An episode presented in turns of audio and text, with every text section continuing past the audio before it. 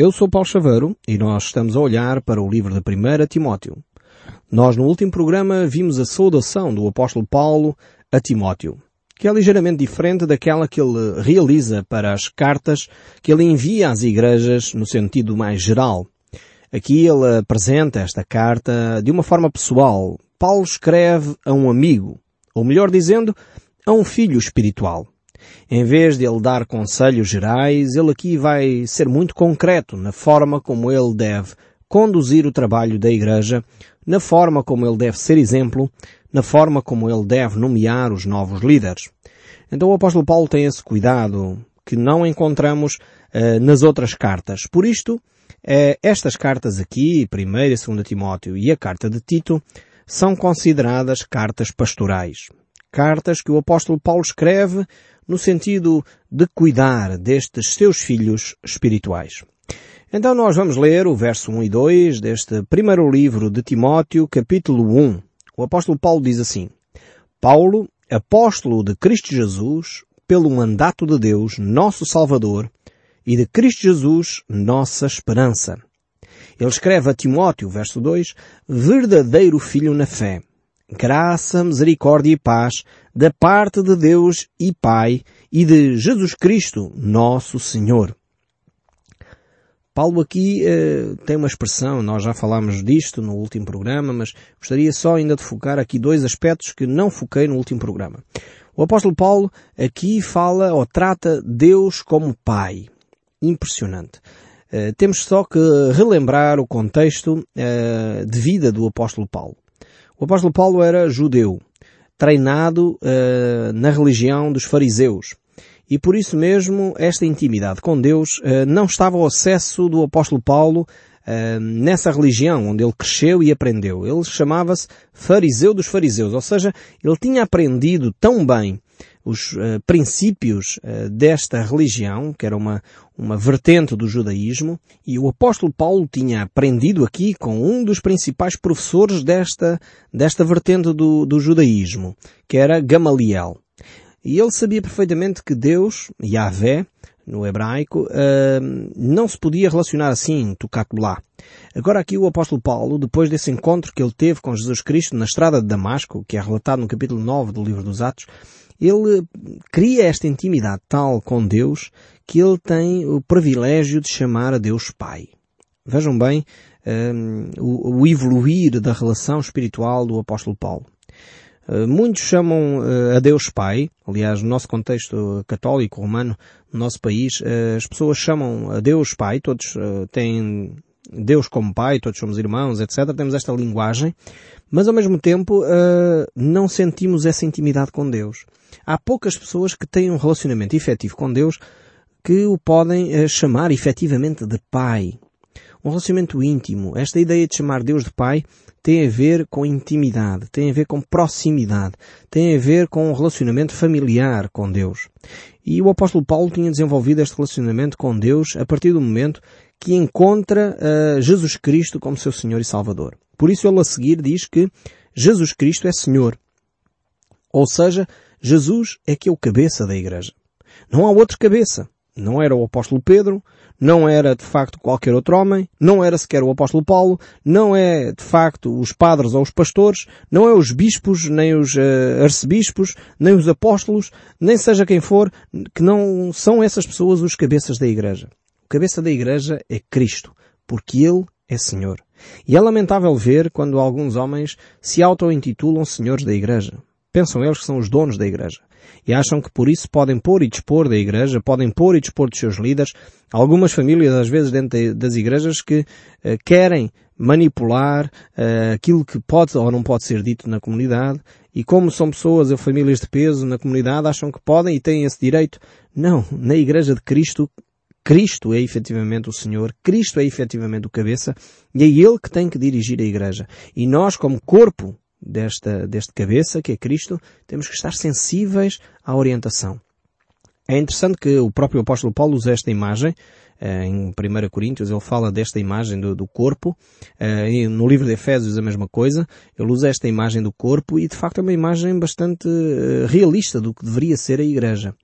Num corpo humano, o corpo não funciona se não estiver ligado à cabeça.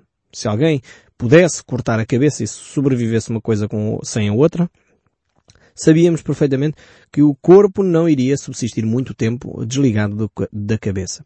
Assim é a Igreja. A Igreja não pode uh, sobreviver desligada do cabeça que é Cristo. E é fundamental nós percebermos isto. Quando nós entendermos isto, de certeza que as nossas igrejas vão depender muito mais de Jesus e menos dos homens. Vão depender muito mais de Cristo e menos de uma família que tem o poder financeiro ou que tem o poder, eh, enfim, de influência numa determinada comunidade. Nós precisamos de entender que uh, o cabeça da igreja, o líder principal da igreja, o senhor da igreja, é a pessoa de Jesus Cristo. E esta epístola aqui dá uma forte ênfase nesta área e ao mesmo tempo, por causa deste assunto, de ser o Cristo o cabeça da igreja e não uma hierarquia estabelecida uh, na igreja, não uma hierarquia muito bem oleada a funcionar, que, que é o cabeça da igreja, não de forma alguma, uh, é por isso que ele vai dar ênfase à conduta dos líderes, à conduta daqueles que são uh, os responsáveis por conduzir o povo no ensino de Jesus Cristo, que no fundo não são mais do que servos, pessoas que estão ao serviço da comunidade e que deveriam ter essa atitude e não uma atitude uh, de senhores, não uma atitude uh, de alguém que chefia uma comunidade. Não, deveriam ser aqueles que servem. Jesus disse exatamente isso. Aquele que quer ser maior entre vós, seja aquele que mais serve. E nós deveríamos adotar este princípio como estilo de vida. Aqueles que têm aspirações à liderança deveriam perceber que não é para ter um carro melhor, uma posição melhor, não é para terem mais recursos financeiros ou para terem mais poder, mas para poderem servir melhor aqueles que estão debaixo da sua autoridade. Quando as lideranças começarem a ter esta atitude de certeza absoluta que as igrejas vão crescer de uma forma muito mais equilibrada, vão crescer sendo Cristo efetivamente o Senhor da Igreja. Mas o apóstolo Paulo, e nós já fizemos esta reflexão, era só uma introdução aqui, porque já fizemos esta introdução mais detalhada no último programa.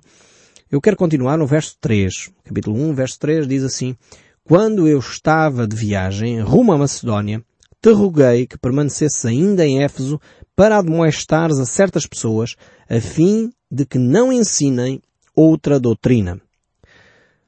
A doutrina aqui significa o ensino da Igreja ou os ensinos, melhor dizendo, dos apóstolos. Foram os apóstolos, uh, os onze, porque Judas Iscariotes saiu e após a morte de Cristo ele forcou-se, como é do conhecimento. Uh, portanto, ficaram onze apóstolos e depois mais tarde surge o apóstolo Paulo. Uh, eu creio que é o décimo segundo apóstolo, na minha opinião pessoal, mas não vamos entrar neste debate teológico. Acho que temos que seguir aqui a recomendação do apóstolo Paulo, que ele diz mais à frente, para não entrarmos em vãs discussões, mas de qualquer das maneiras temos aqui o ensino dos apóstolos e uh, o apóstolo Paulo diz então que eles deveriam seguir este ensino e que Timóteo deveria ter cuidado uh, para admoestar a certas pessoas que não estão a seguir esse ensino. Esse ensino é relatado nos Evangelhos, é-nos relatado também no livro de, de, Atos, capítulo 2, e uh, esse ensino, então, é de facto esse ensino dos apóstolos. Aqui eh, este ensino é o caminho correto. Eh, não basta a Igreja ter o nome certo. Algumas pessoas acham que hum, deveriam, e algumas pessoas fazem esse apelo para mim, telefonando ou escrevendo, ah, Paulo, qual é a igreja certa que eu devo frequentar? Eu creio que não basta ter um título certo na porta. Algumas têm à porta ou não têm nada, têm assim o templo é parecido com aquilo que nós consideramos ser uma igreja, então achamos que aquilo é a igreja certa.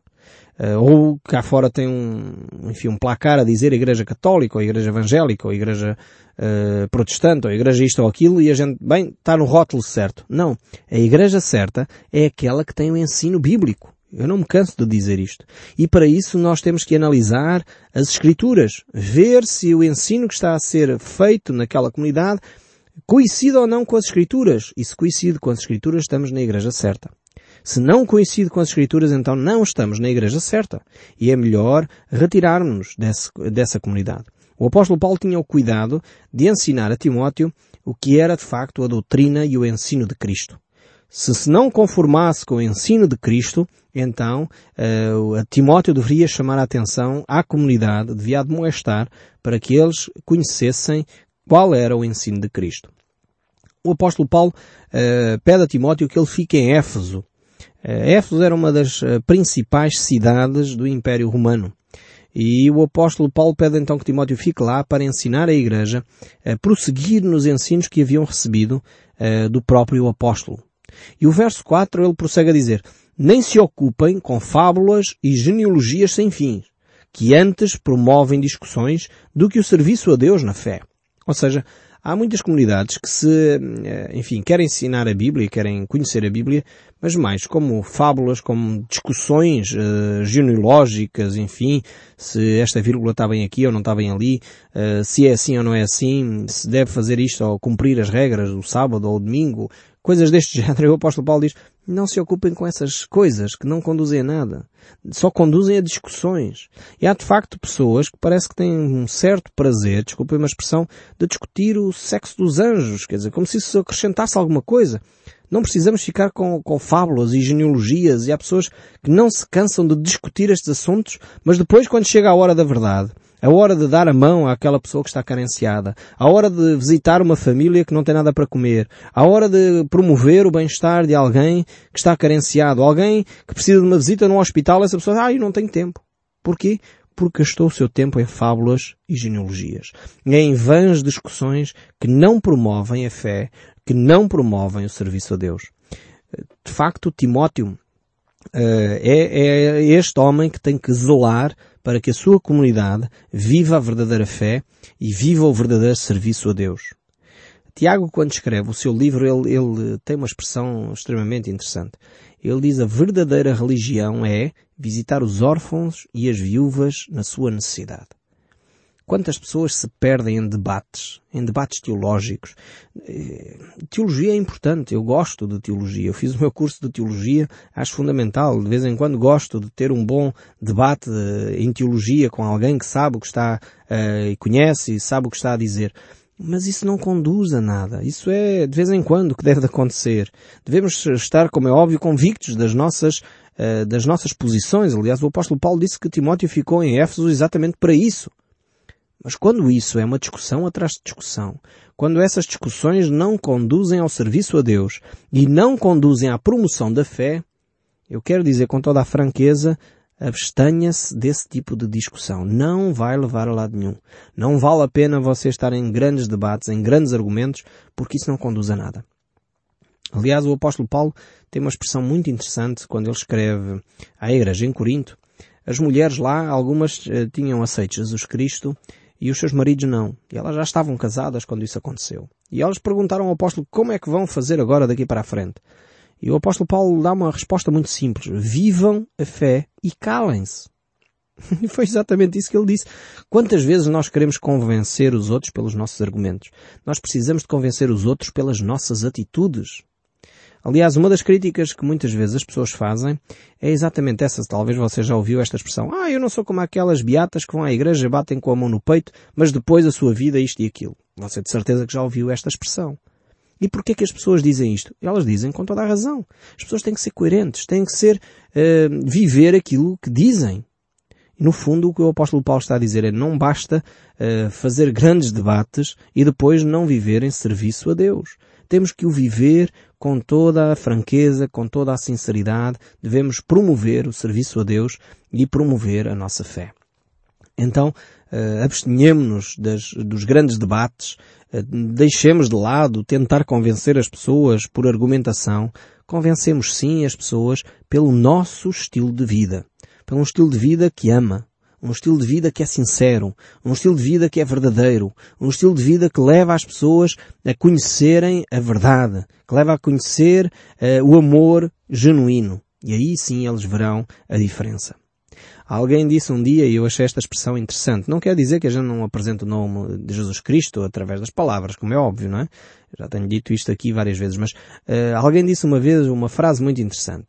Ele dizia, fala de Cristo, se necessário for, até com palavras. Ou seja, eh, o que esta pessoa estava a dizer é, se for preciso falares, fala, mas convence as pessoas pela tua forma de vida. Por aquilo que tu és e não tanto por aquilo que tu dizes. É óbvio que aquilo que nós dizemos tem que estar em consonância, em concordância, temos que ser coerentes com aquilo que fazemos. Uma das coisas mais tristes para mim é ouvir pessoas dizerem que são cristãos e alguns até dizem que são líderes religiosos, padres e isto e aquilo e pastores e depois dizem, ok, não façam aquilo que eu faço, façam só aquilo que eu digo. Isto é uma, uma incoerência. Jesus chamou essas pessoas de hipócritas. Que eram os fariseus da sua época. Eram pessoas que queriam, uh, enfim, fazer, mostrar uma coisa que na realidade não eram.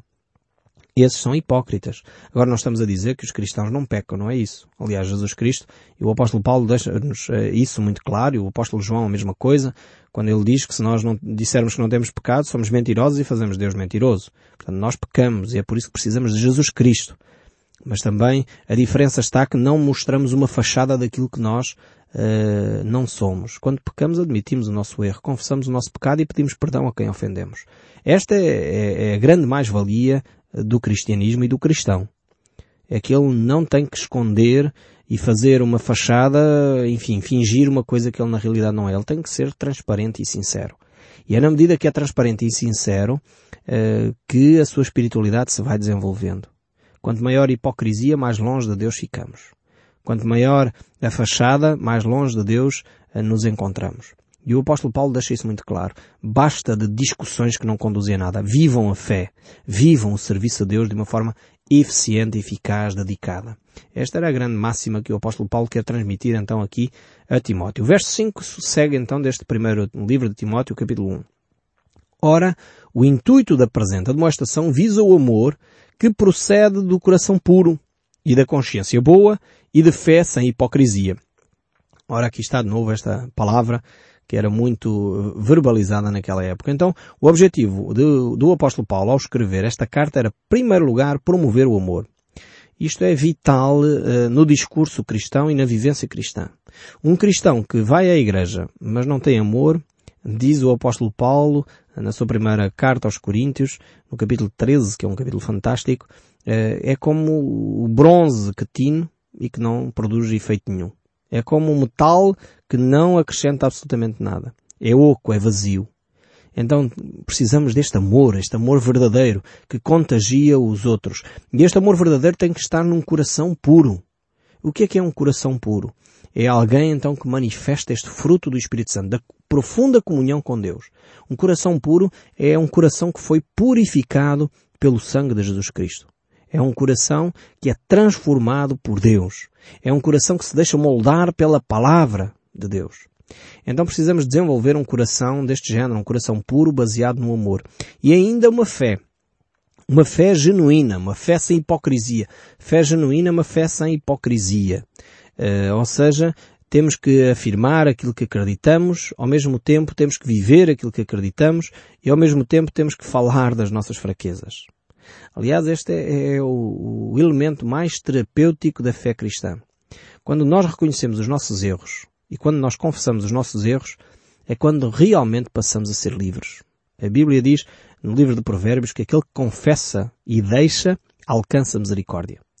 Algumas pessoas, uh, achei interessante nos debates que se passaram há uns meses atrás, alguns diziam a certa altura que as pessoas eram hipócritas porque faziam as coisas e agora queriam que outros não pudessem fazer.